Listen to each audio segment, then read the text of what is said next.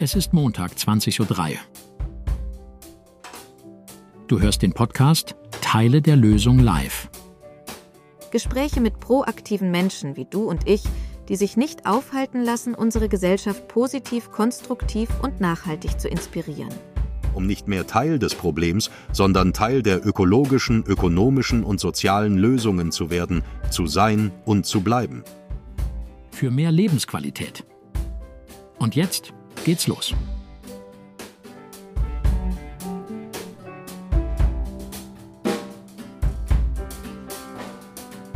Ja, fett, dann äh, begrüße ich euch zu einer äh, weiteren Folge und Episode ähm, von Teile der Lösung live. Und ich habe mal wieder das große Vergnügen, zwei ganz besondere Gäste begrüßen zu dürfen, nämlich Patricia Haupt und Martin Lind vom renommierten Hauptverlag aus der Schweiz. Patricia als äh, Verlegerin und Vorsitzende der Geschäftsleitung ganz frisch seit letztem Jahr und Martin als Leiter des Lektorats sind die treibenden Kräfte hinter einem der wenigen unabhängigen Verlage der Schweiz, der seit fast 120 Jahren besteht und durch Qualität und innovative Themen im Bereich Natur und Garten, Gestaltung und Design, Kultur, Geschichte, Soziales und Wirtschaft äh, sich auszeichnet.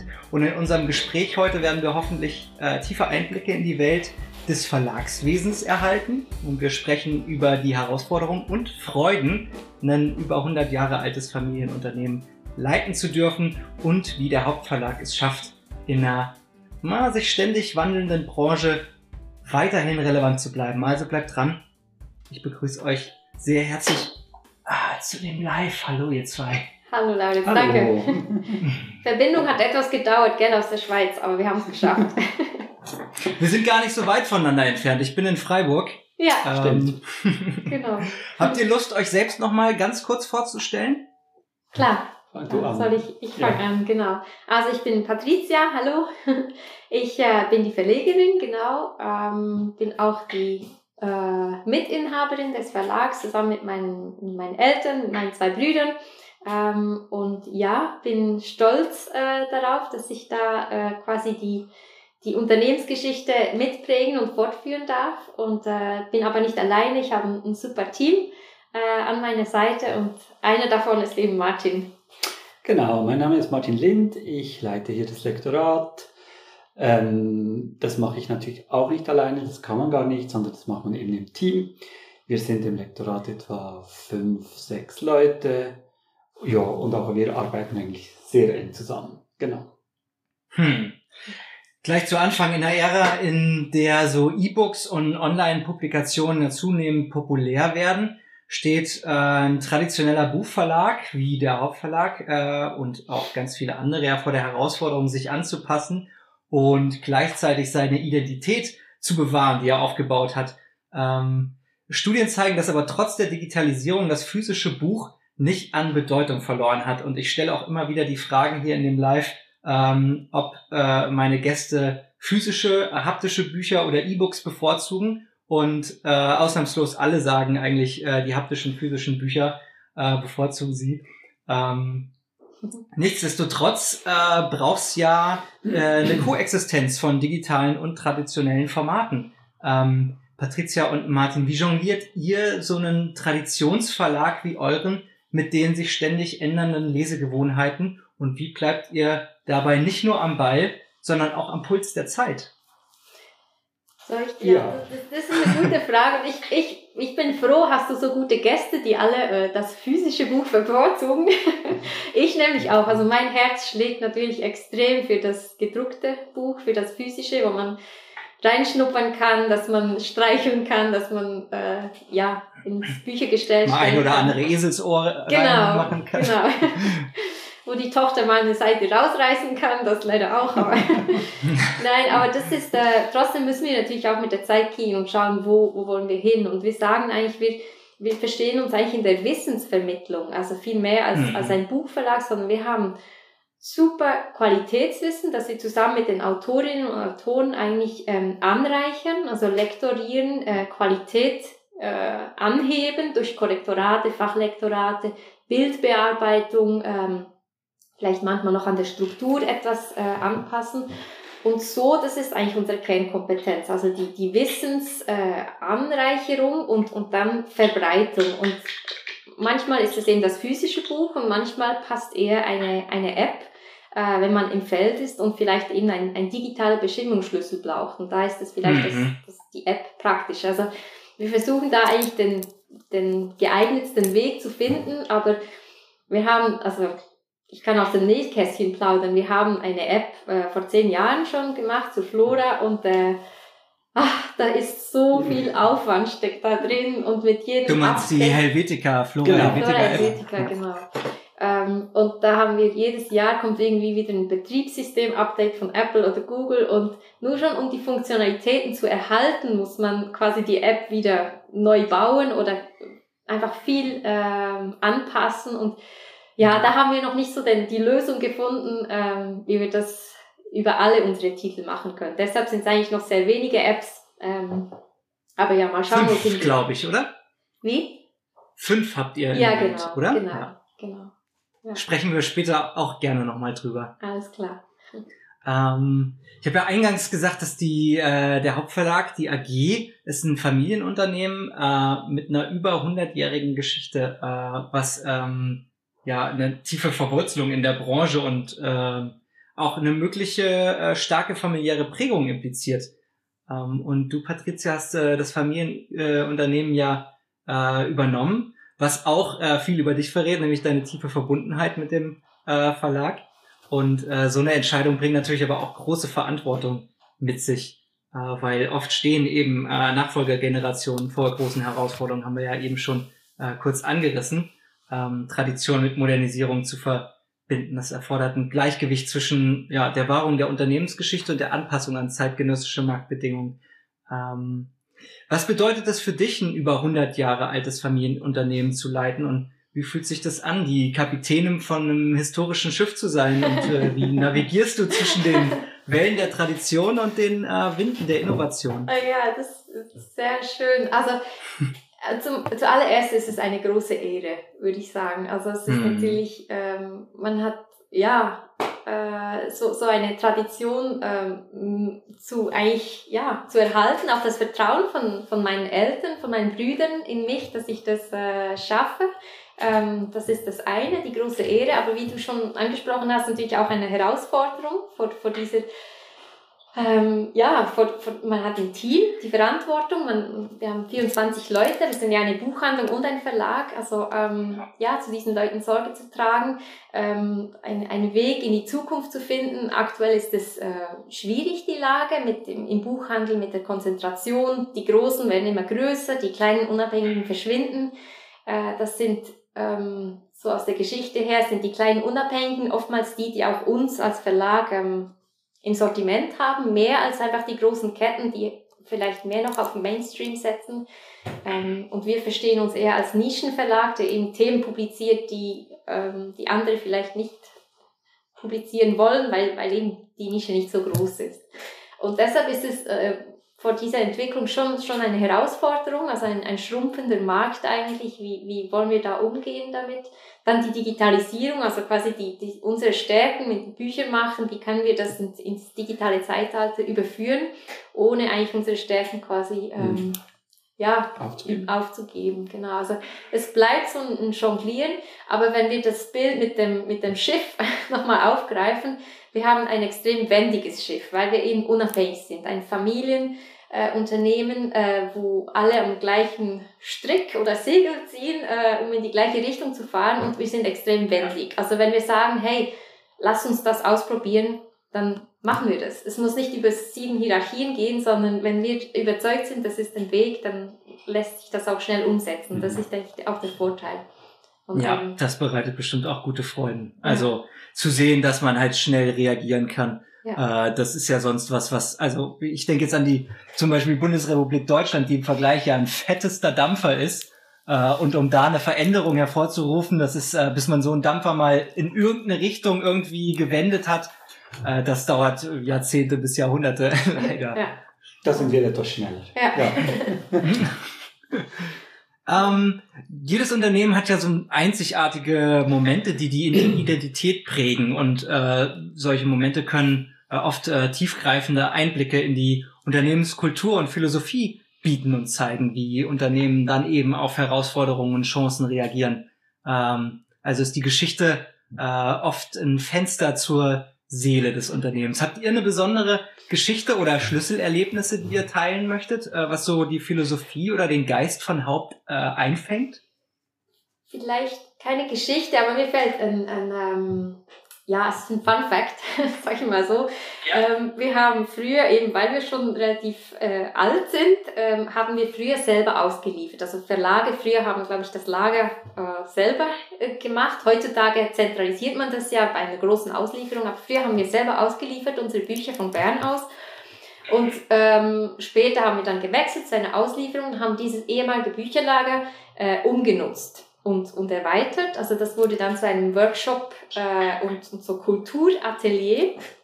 Und bei dieser Ausweitung äh, war ein Baum, stand ein Weg. Und äh, wir haben den nicht abgesägt, sondern wir haben drumherum gebaut. Und heute, wenn man in diesem Kursatelier ist, macht das halt so ein eine Ecke und dahinter steht eben ja, der Baum. Und ich finde das eine schöne Geschichte. Man trägt ja Sorge zur Natur und macht nicht auf Biegen und Brechen.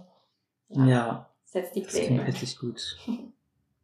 Es gibt einen richtig guten Buchtitel, äh, der ist zwar nicht aus eurem Verlag, aber ich finde den Titel so gut. Das ist ein äh, Gartenbuch zum Thema auch Permakultur. Der, der Titel heißt Gärtnern im Biotop mit Mensch. Und ich finde mhm. den Titel, finde ich wirklich, wirklich richtig gelungen. Ja, ist cool. Ähm, ich habe ein Quiz für alle, die zuschauen und sich das später anschauen, aber alle, die jetzt live dabei sind, können gerne die Antwort äh, in die Kommentare schreiben und äh, wenn ihr die Antwort richtig habt, dann äh, schenke ich euch einen Freifahrt Selfcare, das ist ein Online-Kurs. Ähm, die Frage ist, in welchem Jahr wurde der Hauptverlag gegründet? Wenn ihr das wisst, schreibt es in die Kommentare. Patricia und Martin, ihr nehmt am besten nicht teil, ihr kennt ja die Antwort. Aber ich habe äh, trotzdem auch noch einen Fun Fact nämlich dass der Verlag von äh, Max Drechsel gegründet wurde und ursprünglich äh, quasi als akademische Buchhandlung für Medizin und Naturwissenschaft äh, in Bern entwickelt wurde. Und äh, Paul Haupt war dort äh, äh, Laufbursche und hat äh, dann äh, den Verlag aufgebaut langsam. Genau. Also wenn ihr wisst, wann der äh, Hauptverlag gegründet wurde, schreibt es in die Kommentare. Könnt ihr was gewinnen. Die Person, die am nächsten dran ist, äh, werde ich dann nach dem Live kontaktieren. Ähm, also wir waren gerade bei äh, Fenster zum zur Seele der Unternehmen. Bücher sind ja auch mehr als nur bedrucktes Papier, sind auch äh, Fenster zu neuen Welten. Du hast es auch schon gesagt, Träger von Wissen und Kultur. Ähm, und eine Studie von der Universität Hamburg hat gezeigt, dass das Lesen ja nicht nur Wissen erweitert, sondern auch Empathie fördert und die Kreativität anregt. Äh, was ich auch äh, sehr, sehr wichtige Kompetenzen finde. Ähm, das heißt, viel lesen, Leute. Ähm, habt ihr eine Geschichte aus eurem Leben, äh, was eure Leidenschaft für Bücher ähm, repräsentiert oder wo ihr gemerkt habt, boah, mich packt's, mich fesselt's, ich habe richtig Lust, äh, da irgendwie tiefer einzusteigen. Habt ihr, ähm, habt ihr eine Anekdote?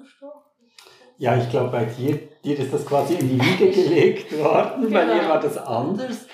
Ähm, ist noch schwierig zu sagen. Ich habe einfach immer Bücher schon gemacht und ich war, ich wusste während der Schulzeit auch recht lange nicht so recht, was ich machen soll. Und ähm, dann war eigentlich die erste Idee, die mich wirklich gepackt hat, war, ich könnte ja Buchhändler werden. Daraus ist dann nichts geworden. Ich habe mich dann doch entschieden, alles noch bis auf weiteres offen zu lassen und äh, das Abitur zu machen. Und eigentlich habe ich es dann noch immer offen gelassen, weil ich habe wahrscheinlich das Allgemeinste studiert, das man überhaupt studieren kann. Ich bin äh, ausgebildet als Philosophe. Und das war dann auch mit ein bisschen Glück verbunden, dass ich schlussendlich im Verlag Werbung aus dem Büro für sozialen Humus. Die Schweiz hat ja nicht so eine riesige verlegerische Tradition. Hast du schon so von How to Humus Permakultur Design gehört? In einer Verlegerfamilie geboren wird Aber also dein akustischer Schlüssel zur Welt der permakulturellen Arbeit. Ist wirklich auch einfach ein Glück. Stell dir also einmal eine Trockentrenntoilette vor. Nicht nur als umweltfreundliche Alternative zum Wasserklosett. Jetzt, jetzt bist du äh, Leiter vom Lektorat. Die Auswahl von Büchern ist ja auch ein kritischer Prozess, der ähm, das Gesicht vom Verlag auch Dieses repräsentiert, ne? weil die Auswahlprozesse und Kriterien für die Veröffentlichung können ja auch Aufschluss über die Unternehmenskultur und Ziele geben. Und in einer ganzheitlich Zeit, in der der Buchmarkt von äh, einer Vielzahl von äh, Genre und Trends feiern und zu verbessern. Ist, äh, ist die Entscheidung, welche Bücher veröffentlicht werden, gelesen von wirklich entscheidender Till Hagen, Marie Bierstedt. Das erfordert dann tiefes Verständnis sowohl Freu dich auf Bonusinhalte wie digitale Flyer und Zugang zu der äh, Qualität von, dem Geschriebenen selbst. Du als Leiter vom Lektorat, wie entscheidest du, welche Bücher in das Programm aufgenommen werden und wie spiegeln die Entscheidungen, die Werte und Ziele Für einen fairen Preis zwischen 15 und 25 Euro nach Selbsteinschätzung bist du dabei. Ähm, An diesem Hörbuch habe ich ein Jahr voller Leidenschaft hart gearbeitet. Darum freue ich mich ganz besonders auf deine Unterstützung. Und jetzt bist du bereit, deine Kopfhörer einzustecken und dich von How to Humus Permakultur Design in eine Welt führen zu lassen, in der ökologische Verantwortung also das sind so die kooperatives Wachstum klar, wenn dann irgendjemand deine Reise in die Welt der Permakultur ein Kochbuch anbietet. Danke für deine Unterstützung. Und jetzt geht's weiter mit dem Podcast. Und ähm, weil dann eigentlich die Bereiche, in denen wir aktiv Programm machen, recht überschaubar sind, ist es auch nicht so schwierig zu sehen, ähm, was fehlt da noch, was wäre spannend, was könnte die Community interessieren, was fehlt uns auch noch, um, um eine Lücke zu schließen. Ähm, aber man ist dann schon ständig dran. Es, es, sind auch ganz verschiedene Wege. Es wird uns viel angeboten. Es sind aber auch ganz viele Sachen, die wir von uns aus suchen, wo wir sagen, okay, das wollen wir. Ähm, und manchmal hat man auch einfach eine Idee und dann erzählt man sich, ich gehe oft zu Patricia und sage, hey, ich finde das toll und so. Und manchmal merkt man dann an der Reaktion, sie findet es auch toll oder auch nicht so toll. da merkt man auch, man muss manchmal auch zugeben, okay, die Idee war mäßig gut. Und am Ende des Tages bin es natürlich nicht ich und auch nicht einfach wir zwei, die entscheiden, sondern wir haben zweimal in der Woche, nee, zweimal im Monat eine, eine Sitzung, an der das Lektorat, das bin auch nicht nur ich, sondern auch meine Kolleginnen, neue Titel vorstellen. Dann ist Patricia dabei, da ist jemand vom Vertrieb dabei, jemand von der Presse, manchmal auch jemand von der Buchhandlung und wir entscheiden das gemeinsam. Ähm, genau, also da geht es auch ein bisschen darum, die verschiedenen Perspektiven mit dabei zu haben. Auch zum Beispiel eben aus der Buchhandlung, weil die letztlich natürlich auch besser wissen, was sie verkaufen können. Genau. Ja. Ja, und vielleicht ergänze ich noch, das ist ein wichtiger Punkt. Ähm, wir schauen natürlich auf den Markt zum einen. Erstens mal, kann man es verkaufen? Kann man eine genügend hohe Auflage verkaufen? Ähm, wir schauen auf die Kalkulation. Ist das, ja, kommt das ähm, hin einigermaßen mit den Kosten, mit den, mit den geschätzten Verkäufen? Aber oftmals ist es dann auch, geht die Kalkulation vielleicht nicht ganz so auf und dann sagen wir, wir machen es trotzdem, weil es eben wichtig ist, wir wollen das publizieren, es fehlt noch, es ist ein, ein guter Titel und da überwiegt dann die Leidenschaft eben. Äh, aber es ist, über das ganze Programm ist es ein Mischwerk. Also manchmal ähm, eben die, die dann gut laufen, finanzieren diese, die nicht so gut laufen. Das, ähm, ja. Es ist ein Balanceakt zwischen äh, kommerziellen und künstlerischen Aspekten. Genau. Und äh, ja, einmal ja. Der, der Wirtschaftlichkeit des Verlags und den Herzensanliegen oder Herzensprojekten. Ja. Wobei man hat da schon auch noch ein bisschen Spielraum.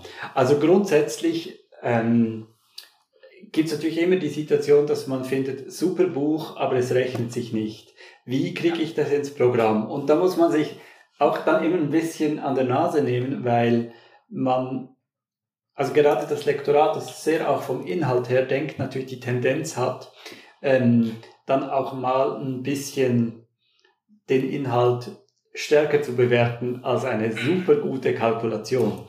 Und das ist auch ein Grund, weshalb wir eben alle zusammensitzen, damit alle Perspektiven so bei einem Entscheid mit dabei sind. Aber es gibt natürlich auch Titel, wo man Möglichkeiten hat, ähm, Gelder für dessen Finanzierung auch irgendwie noch anderswo aufzubringen. Also zum Beispiel, wenn man für ein Buch auch ein öffentliches Interesse geltend machen kann, zum Beispiel bei Bestimmungsbüchern, die ja. dann auch bei einer Biodiversitätsmonitoring gebraucht wird, dann kann man das natürlich versuchen und sagen, ich gehe aufs Umweltschutzamt zu und sage, hey, hallo, wir machen das als Private, das ist Hand für die öffentliche Hand. Wie wäre es, ihr würdet das unterstützen? Also Drittmittel zu akquirieren ist schon auch ein wesentlichen Teil meines Jobs. Genau.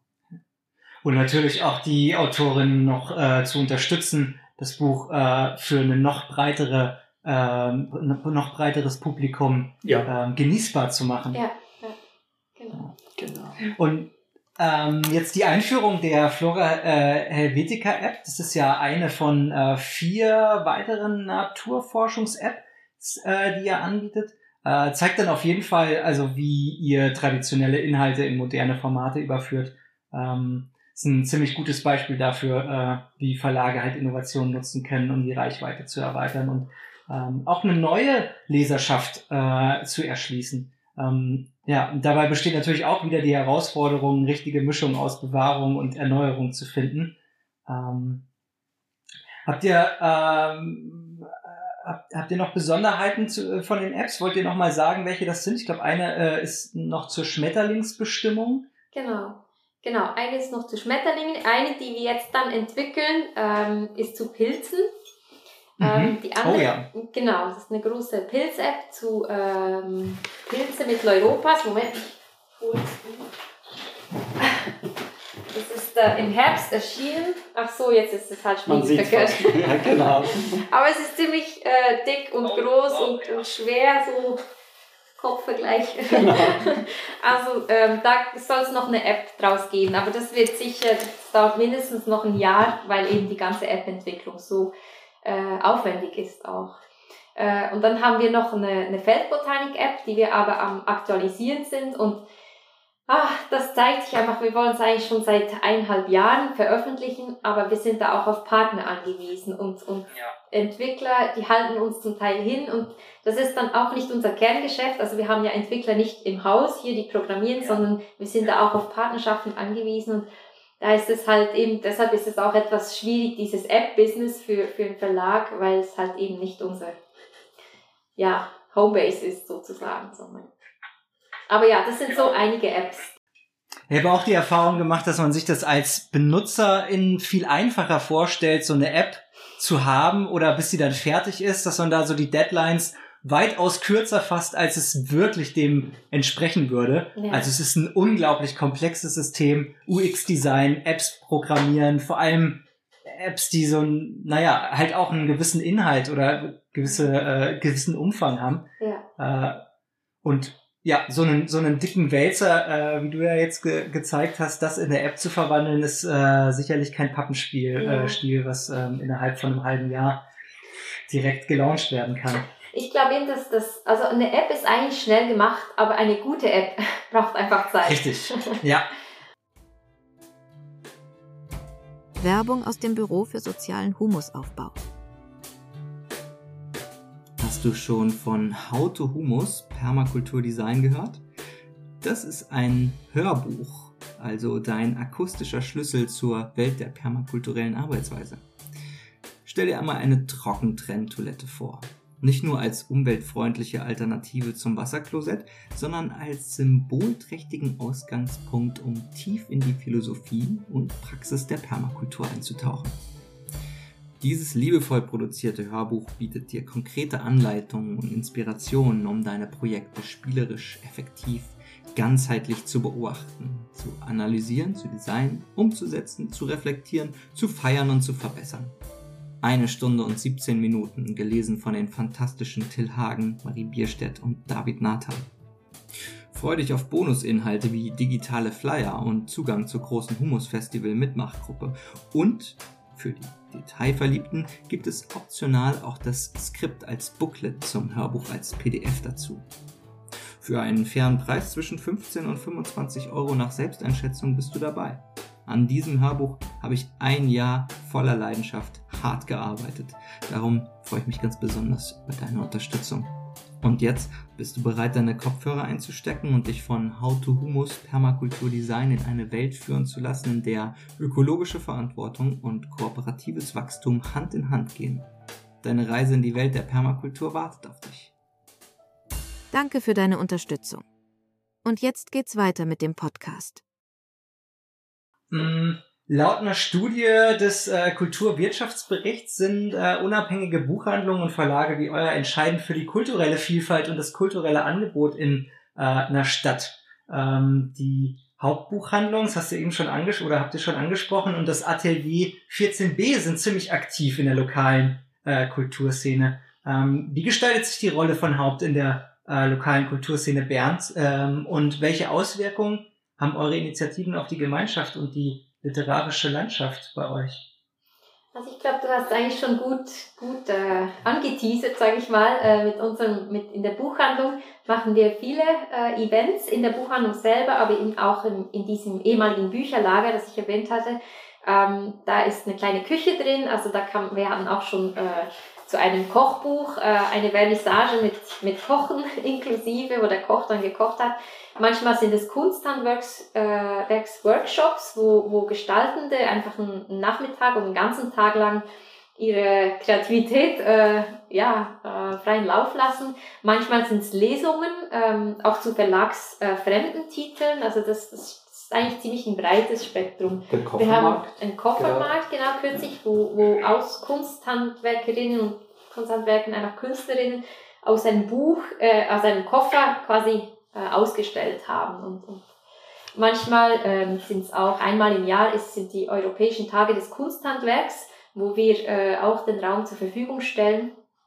Also das sind äh, eigentlich sehr vielseitige Angebote, ja, als Plattform eigentlich für Künstlerinnen und Künstler. Richtig gut. Ja, auf der, auf der Seite vom Hauptverlag gibt es ja einen Reiter ähm, mit, mit Events auch für äh, die Buchhandlung und das Atelier kann man sich gerne, wenn man in der Nähe ist, mal, mal anschauen und dann vorbeischauen. Sehr gerne. Das kann man sehr gerne, ja. und Bescheid geben, dann komme ich äh, vorbei. Genau. ähm, viele Zuschauerinnen könnten ja äh, angehende Autorinnen sein, die äh, an praktischen Tipps total interessiert sind und ähm, in einer Zeit, in der der Zugang zum Verlagswesen ja vielfältiger, aber zugleich auch herausfordernder geworden ist, sind äh, solche Ratschläge besonders wertvoll. Ich spreche da auch aus äh, einer eigenen intrinsischen Motivation. Äh, habe da nämlich auch ein paar äh, gute Ideen. Das ist mir bewusst. der Weg zur Veröffentlichung kann äh, aber ziemlich komplex und langwierig sein. Und äh, Verlage suchen ja oft nach einzigartigen Stimmen und frischen Perspektiven, vor allem der Hauptverlag, wenn ich euch da richtig verstanden habe. Ähm, habt ihr Tipps für angehende Autorinnen? Also was genau sucht ihr in Manuskripten, die ihr veröffentlichen wollt? Was ist das gute Buch für euch? Äh, welche Eigenschaften machen ein Manuskript für euch besonders attraktiv und gibt's äh, bestimmte Fehler, die Autorinnen vermeiden soll. Ich meine, Martin, du hast ja eben schon gesagt, dass es so ein bisschen die Kategorien sind natürlich und Themenbereiche, äh, die beim Hauptverlag relevant sind. Aber darüber hinaus? Also das Wichtigste ist sicher zuerst, ähm, dass man sich, bevor man an irgendeinen Verlag etwas schickt, dass man mal schaut, was publiziert er denn eigentlich. Weil eben wie gesagt, wenn mir jemand ein Kochbuch schickt oder eine Autobiografie, ähm, dann kriegt er das einfach gleich zurück. Das hat keinen Sinn.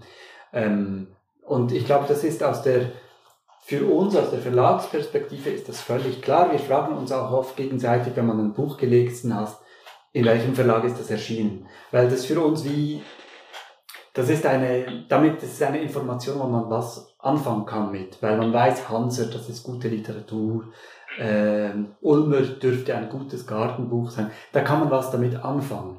Für die meisten Menschen ist aber vielleicht eher der Titel oder der Autor relevant. Und ähm, die sind sich nicht so bewusst, dass Verlage ein ganz konkretes Programm haben. Also erster Schritt, schauen Sie sich an, was publiziert der Verlag? Ist das Buch von mir überhaupt etwas, was in dessen Programm passt oder nicht? Das ist das Erste.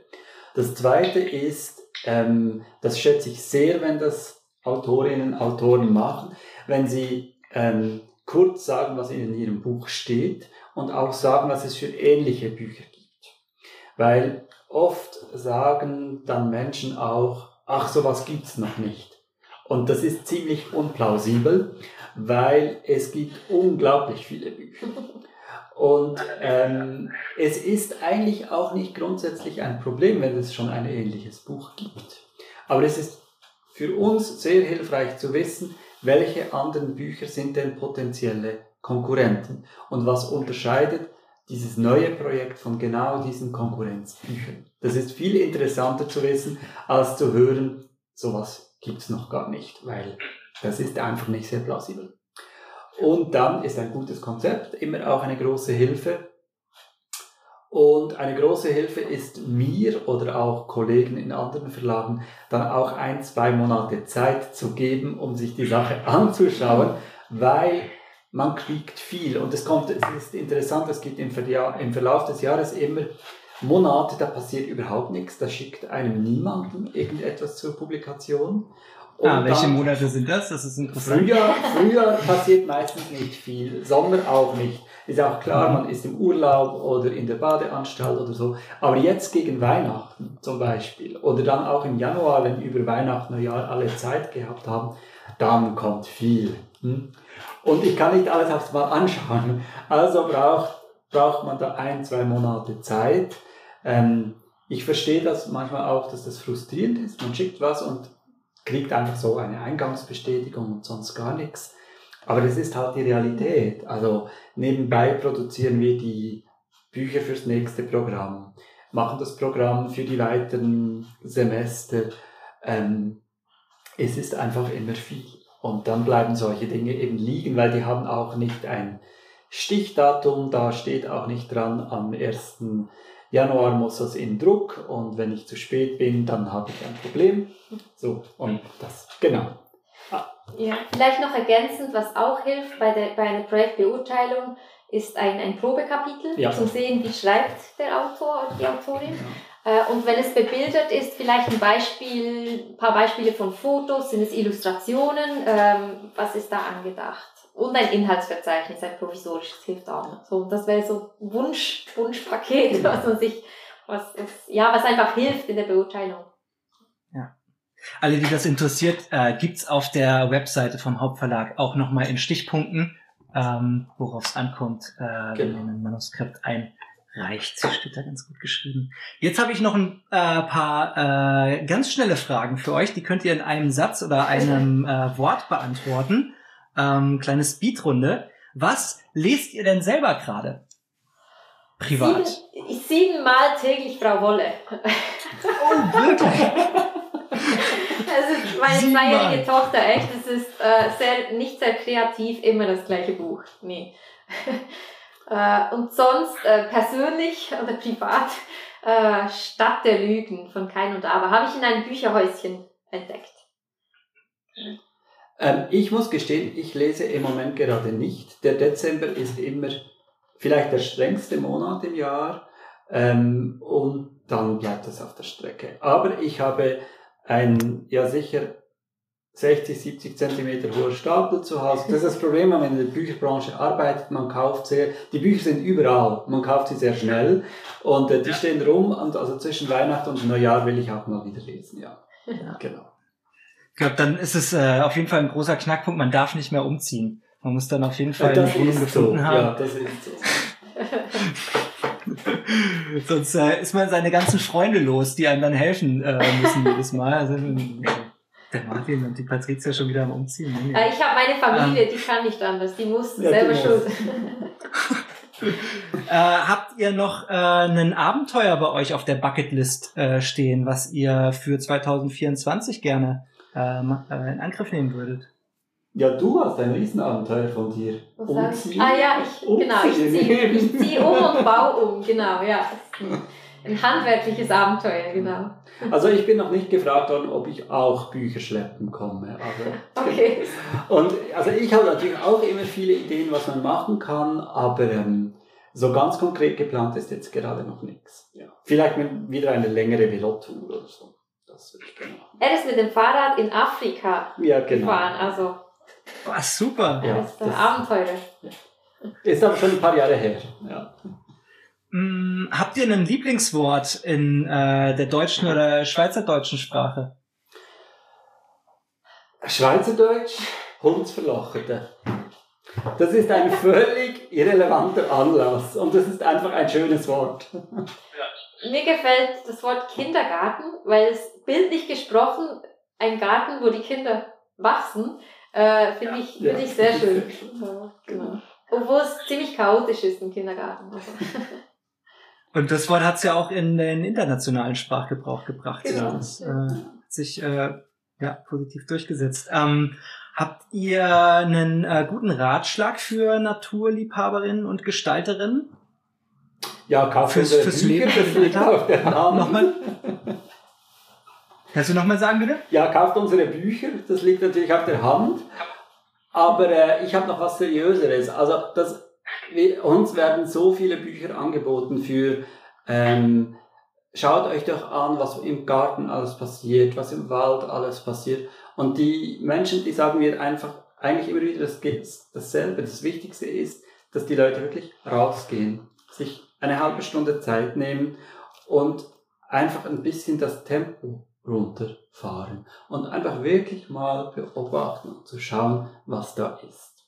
Und ich bin kürzlich mal, ähm, war ich zu Besuch bei einem Imker der wahrscheinlich auch ein Buch bei uns macht. Und ich wollte mir das mal anschauen, wie das ganz genau geht. Das ist das, der Vorteil, wenn jemand ganz nahe von uns ist, kann man sich das auch mal erlauben. Und ich fand das total faszinierend, musste aber auch selber feststellen, dass ich halt oft auch so auf dieses Tempo und jetzt das nächste, das nächste, das nächste. Und man muss sich einfach die Zeit lassen, mal einen Moment hinsitzen und warten und dann kommen die Bienen und die Wildbienen und die Hummeln und so weiter. Also für das Naturprogramm rausgehen, beobachten und vorher unsere Bücher kaufen. Ja, sehr schön. Ja, und für das Gestaltenprogramm, also ich, ich beneide jeden, der ein neues Hobby für sich entdeckt. Ich finde das was unglaublich Schönes, wenn man was für sich gefunden hat, mit den Händen zu machen und mein Ratschlag, legt das Handy weg. Einfach wirklich eintauchen in das neue Hobby und genießen und möglichst analog und ja, ohne Sehr Handy. Gut. Dann wäre meine nächste Frage, habt ihr Offline-Tage? Ach, ich freue mich jetzt über Weihnachten, Neujahr. In den Bergen haben wir äh, tatsächlich ein, ein altes kleines Ferienhaus, da gibt's kein Internet äh, und ich versuche auch mit dem Handy, das hat zwar Empfang, aber das Handy wirklich dann wegzulegen und äh, in die Bücher eintauchen. Das, aber das findet viel zu wenig statt. Also eben einmal zwischen Weihnachten und Neujahr leider. Ja, bei mir ähnlich. Also, ja.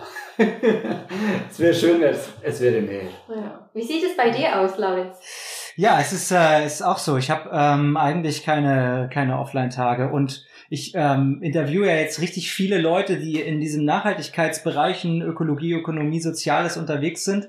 Und die Antworten sind tatsächlich zu 99 Prozent, sie haben keine Offline-Tage äh, obwohl sie halt in diesen Nachhaltigkeitsbereichen sind, dann ist meine nächste Frage, gibt es irgendwas an eurem Job, was ihr ändern würdet? Und äh, weil die Offline-Frage davor kam, haben sie gesagt, ja, mehr Offline-Tage. Ähm, ja. Ich glaube, da können wir uns alle irgendwie eine Scheibe an unserem eigenen mhm. Idealismus abschneiden. Und es ist aber schwierig in, in Projekten, in denen man mit Herzblut dabei ist. Viele sind selbstständig, selbst und ständig ähm, und machen das natürlich auch, weil sie aus, aus Idealismus oder weil sie halt auch äh, ja da die Erfüllung drin sehen für sich. Und dann ist es natürlich super schwierig, sich selbst mhm. zu beschneiden. Ich habe äh, das Glück, ich habe einen, äh, ich bin alleinerziehender Papa und habe einen elfjährigen Sohn. Der kommt äh, von der Schule mittags und dann muss ich aber Feierabend machen. Das heißt, äh, der beschneidet mich ganz gut. Ohne den wäre ich wahrscheinlich äh, schon ausgebrannter Workaholic, ähm, weil mein Feuer ist äh, einfach zu krass. Ja, äh, das hilft echt. Kinder brauchen die Aufmerksamkeit, ja. Ähm, was sind eure Schuhgrößen? 37. 41, glaube ich.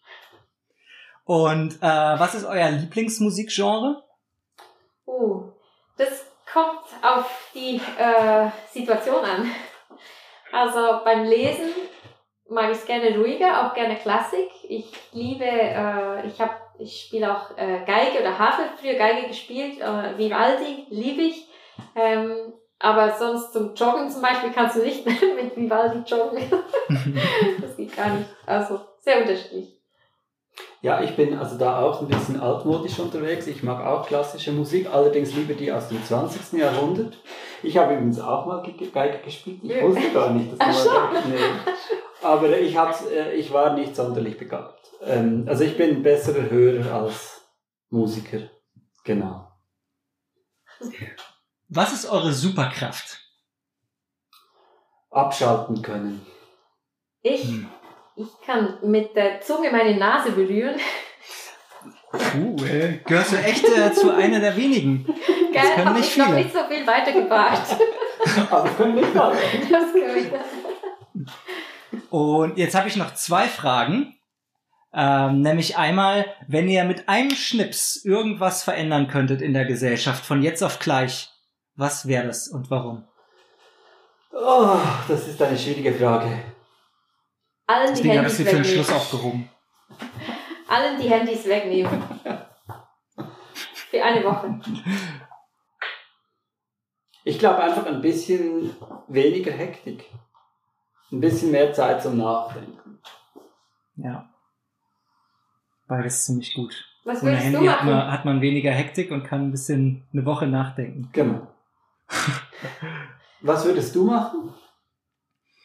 Tja, das habe ich mich auch schon oft gefragt und ich, ich weiß es nicht. Ich bin mittlerweile zu dem, ist ganz langweilig meine Antwort, aber das ist ein ziemlich großer Hebel, eine ziemlich große Stellschraube. Wenn ich jetzt denke, ich mache jetzt einen Schnips und verändere irgendwas in der Gesellschaft, ich weiß nicht, ob ich diese Büchse der Pandora öffnen wollen würde, weil ich äh, keine ganzheitliche, keinen ganzheitlichen Blick auf alles habe. Und es kann sein, dass ich mir was Gutes wünsche und das richtet aber absoluten Schaden an. Ja. Äh, von daher bin ich da lieber vorsichtig mit. Ähm, aber ja, also ich schwanke. Natürlich kann ich mir vieles vorstellen, äh, würde aber, glaube ich, doch eher äh, verzichten. Ja. das ist natürlich fies, Fragen zu stellen, die du selber nicht beantworten willst. Obwohl ihr diese Antwort hättet ihr auch geben können. Das stimmt. Genau. Das ist eine gute Antwort. Ein bisschen langweilig vielleicht, aber, ähm, aber jetzt habt ihr auf jeden Fall noch die Möglichkeit zum Schluss äh, an alle, die äh, zuhören, zuschauen, ähm, einen Wunsch zu äußern. Alle, die zuschauen, zuhören, sind herzlich an, äh, eingeladen, euch diesen Wunsch zu erfüllen. Und er kann für euch ganz persönlich sein, für den Hauptverlag oder für die, für die Welt, wie ihr wollt. Das können Fähigkeiten sein, Ressourcen, Informationen, Ideen. Ähm, wir schauen mal, was äh, das Universum so drauf hat. Ich mach's ganz praktisch. Also etwas, das man umsetzen kann. Es muss ja auch umsetzbar sein.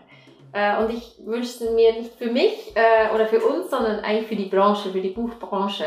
Und mhm. ich wünsche mir, kauft bitte im lokalen, unabhängigen Buchhandel, egal wo ihr seid, wo, woher ihr auch zuschaut, geht in die Buchhandlung um die Ecke, geht nicht zu Amazon. Ähm, es gibt wirklich, ihr und das macht so ganz viel für die Buchbranche und die Büchermenschen, die auch dahinter leben, also hinter, hinter der Buchhandlung, hinter dem Verlag, für die Autorin, für die Gestaltenden, für, für ganz viele. Ja, ja, das ist ein schöner Wunsch. Ich mag, da wünsche ich, dass das in Erfüllung geht. Ich mache es ganz eigennützig für uns. Ähm, wenn ihr tolle Projekte habt, habt keine Angst, uns die zu schicken. Wir sind ganz nette Menschen. Genau. Top. Das haben wir, das haben wir bewiesen in äh, der letzten Stunde. Ich danke euch, Patricia und Martin, für dieses ähm, total aufschlussreiche und sympathische, inspirierende Gespräch. Ähm, war faszinierend zu erfahren, wie der Hauptverlag die Balance zwischen Tradition und Innovation äh, meistert und dabei stets äh, das, das gute Buch äh, von NaturliebhaberInnen, äh, KunsthandwerkerInnen und GestalterInnen in den Mittelpunkt stellt. Und ich finde, wir haben äh, gelernt, dass die Leidenschaft für Bücher und das Engagement für Qualität und Vielfalt ja, das Herzstück des Hauptverlags bilden. Und ähm, ihr Einsatz für die Förderung von Wissen und Kultur sowohl durch gedruckte Bücher als auch durch digitale Angebote und äh, tatsächliche Begegnungsorte in Bern äh, ein ordentlich leuchtendes Beispiel dafür ist, wie man eben Teil der Lösung äh, in unserer schnell, sich schnell verändernden Welt sein kann. Und ich hoffe, dass dieses Gespräch euch, die zugeschaut und zugehört haben, genauso inspiriert hat wie mich. Also lasst uns gerne gemeinsam weiter darauf hinarbeiten, ja, nicht nur Teil des Problems, sondern auch Teil der Lösung zu sein, zu werden und zu bleiben. Danke euch herzlich. Ja, vielen Dank, Lauditz, für die Anfrage. Also es war unser erstes Live. Äh, man hat es vielleicht gemerkt. Wir sind nicht so die, ähm, die Insta-Experten, aber es hat geklappt. Das, äh, wir haben es geschafft. Macht Spaß. Ja, macht Spaß. Ich danke euch vielmals. Und äh, unten hat gerade äh, Baebu Hofer das Rätsel geknackt ähm, und hat damit ein ähm, Freifahrt Selfcare gewonnen. Die schreibe ich an. Vielen Dank fürs Mitmachen. Hey, Patricia, Martin, ich wünsche euch eine sehr ruhige Zeit. Ähm, vielleicht äh, ohne Telefon. Äh, grüßt die Family und kommt gut ins neue Jahr. Danke gleichfalls. Danke. Wir hören uns. Wir hören und lesen uns auf jeden Fall. Genau. Ich habe da nämlich ein paar Ideen. Tschüss. Tschüss. Danke. Tschüss. Lasst euch gut gehen. Danke euch. Ciao.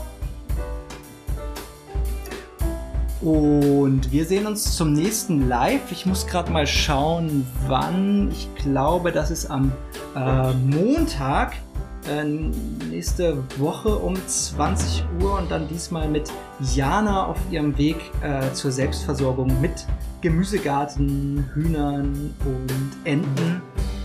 Ähm, ja, hören wir mal, was Jana da so macht in ihrem Garten. Danke euch fürs Zuschauen und Zuhören. Ich wünsche euch was.